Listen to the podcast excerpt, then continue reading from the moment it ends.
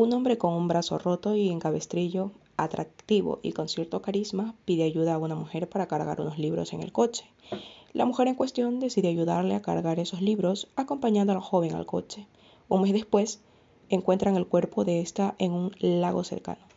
No se trata de una historia de ficción, sino de un suceso real. Se trata de lo que ocurrió a más de una de las víctimas de uno de los mayores y más conocidos asesinos en serie de mujeres de los Estados Unidos, cuya vida repasamos en este podcast. Sí, se trata de Ted Bundy. Bienvenidos a un nuevo podcast de Fabio Darson Plus en el cual vamos a hablar acerca de uno de los asesinos más eh, mediáticos en la historia de Estados Unidos, nada más y nada menos de quien hablamos, ¿no? De Ted Bundy. Theodore Robert Cowell nació en Burlington, localidad estadounidense situada en Vermont, el 24 de noviembre de 1946. Hijo de Eleanor Lois Cowell cuando ésta era muy joven y de padre desconocido. Fue criado por sus abuelos y se le hizo creer tanto a él como al resto de la sociedad que su madre era en realidad su hermana. Esta le rechazaba en sus primeros años, siendo motivo de vergüenza por la familia. Según declaraciones posteriores del sujeto, al parecer su abuelo era violento y maltrataba a su abuela, criándose pues en un entorno aversivo. En 1950 se mudó con su madre a Washington, la cual un año más tarde contrajo matrimonio con John Bundy. Theodore Cowell sería adoptado por este y recibiría su apellido. Si bien a pesar de la presencia de intentos de acercarse por parte de su padre adoptivo, no consiguió mantener una buena vinculación afectiva con este debido, entre otros aspectos, a la vivencia de un rechazo continuado y de violencia intrafamiliar. Ted Bundy empezó ya desde la infancia a manifestar pues una personalidad retraída e infantil, con poco contacto social. Asimismo, empezó a mostrar síntomas de lo que hoy en día se considera un trastorno disocial, manifestando un comportamiento cruel y llegando a entretenerse capturando, matando, mutilando y descuartizando animales. Ted Bundy se inscribió en la Universidad de Puget Sound y empezó a estudiar psicología, un área en la que pues, resultó ser un buen estudiante, de hecho graduándose con honores. En 1967 se enamoró y empezó una relación con una compañera de la universidad, Stephanie Brooks. Sin embargo, dos años más tarde, esta se licenció y terminaría por dejar la relación debido a su madurez y ausencia de objetivos claros. Bundy se obsesionó con ella, mandándole frecuentes cartas con las que pues intentaba reconquistarla. Durante el mismo año abandona los estudios y en esa época empieza a tener diferentes empleos en los que pues no dura demasiado tiempo. En 1969 empezó una relación con Elizabeth Kleffer, que duraría aproximadamente cinco años. A pesar de seguir en contacto por carta con su anterior relación, él mantenía pues esta nueva relación con Elizabeth. Tiempo después terminaría por graduarse y en 1973 se inscribe en la Universidad de Washington para estudiar Derecho. Se interesa también y empieza a participar en el mundo de la política por el Partido Republicano y vincularse también a diferentes actividades comunitarias, llegando a ser voluntario en un servicio telefónico de ayuda a mujeres sexualmente agredidas, e incluso a ser condecorado por salvar a una menor de ahogarse.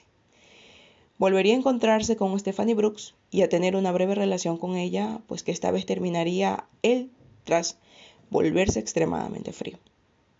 Sin embargo, sería durante 1974 cuando se empezaría a registrar sus primeros asesinatos confirmados. Si bien anteriormente ya había cometido diferentes hurtos, los primeros asesinatos documentados de este asesino en serie no ocurrirían hasta el año de 1974.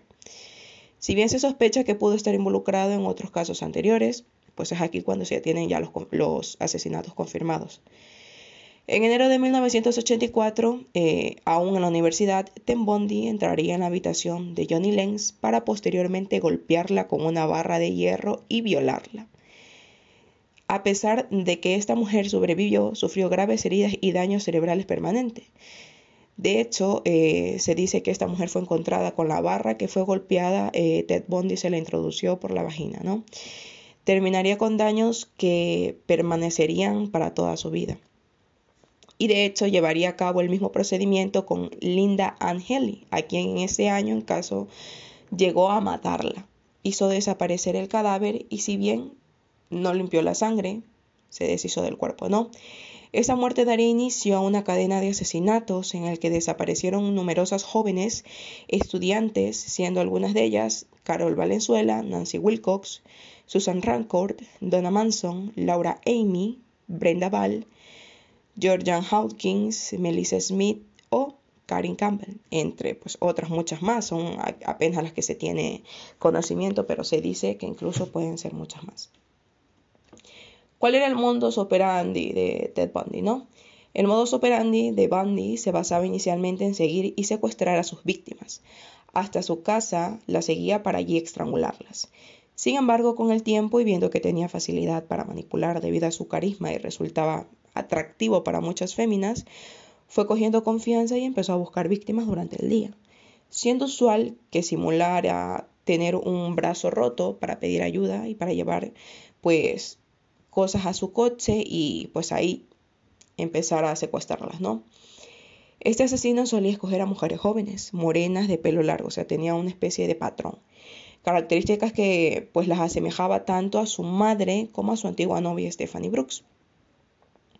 Las víctimas eran a menudo violadas y descuartizadas, llegando a conservar el sujeto partes de sus cuerpos, como la cabeza eh, de estas mismas, como un trofeo de sus crímenes.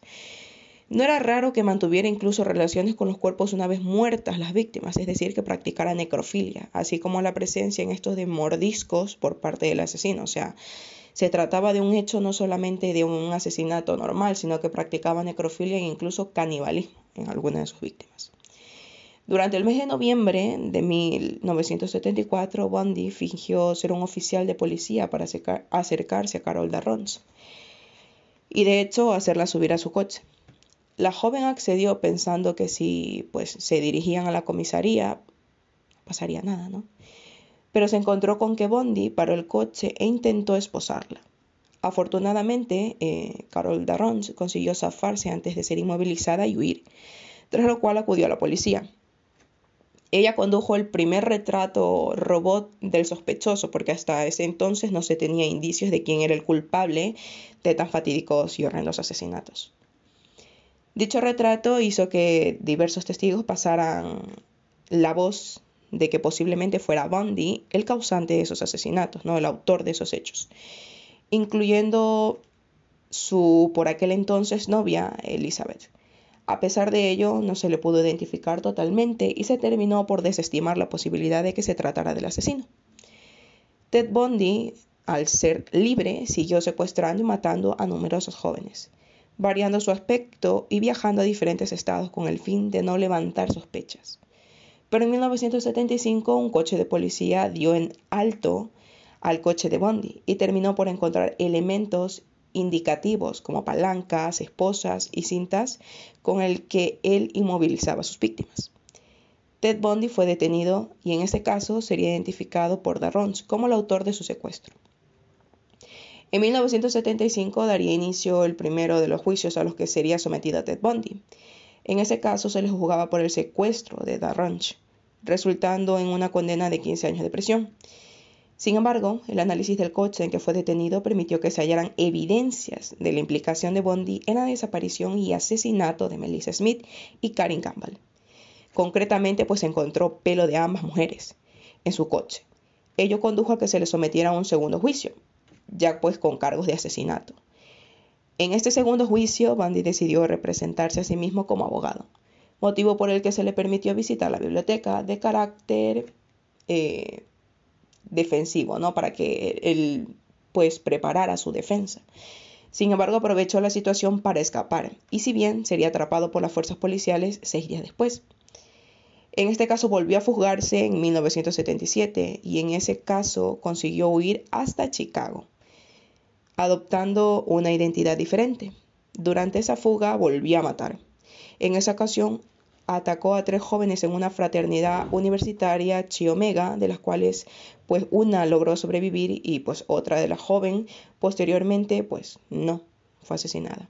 Asimismo también secuestró y mató a Kimberly Lynch, una muchacha de 12 años de edad.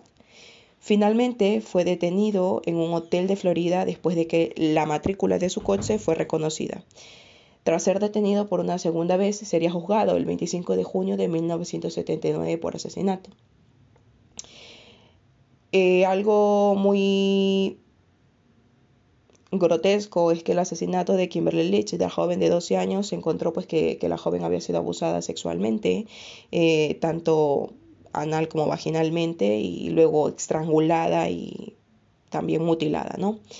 Se le permitió a Ted Bundy ejercer otra vez su propia defensa, pero las pruebas existentes en, su contra, tanto como testigos que le vieron salir de la fraternidad, incluso supervivientes de sus agresiones, junto con pruebas físicas también que habían, como las comparaciones entre las marcas de mordedura en los cuerpos, porque como dijimos anteriormente, pues Ted Bundy practicaba también lo que era el canibalismo en sus víctimas, eh, se hizo un estudio de la dentadura de Bundy y terminaron conduciendo a que fuese declarado culpable, condenado a morir en silla eléctrica. A pesar de que fue sentenciado a muerte, la ejecución de Ted Bundy tardaría años en llegar.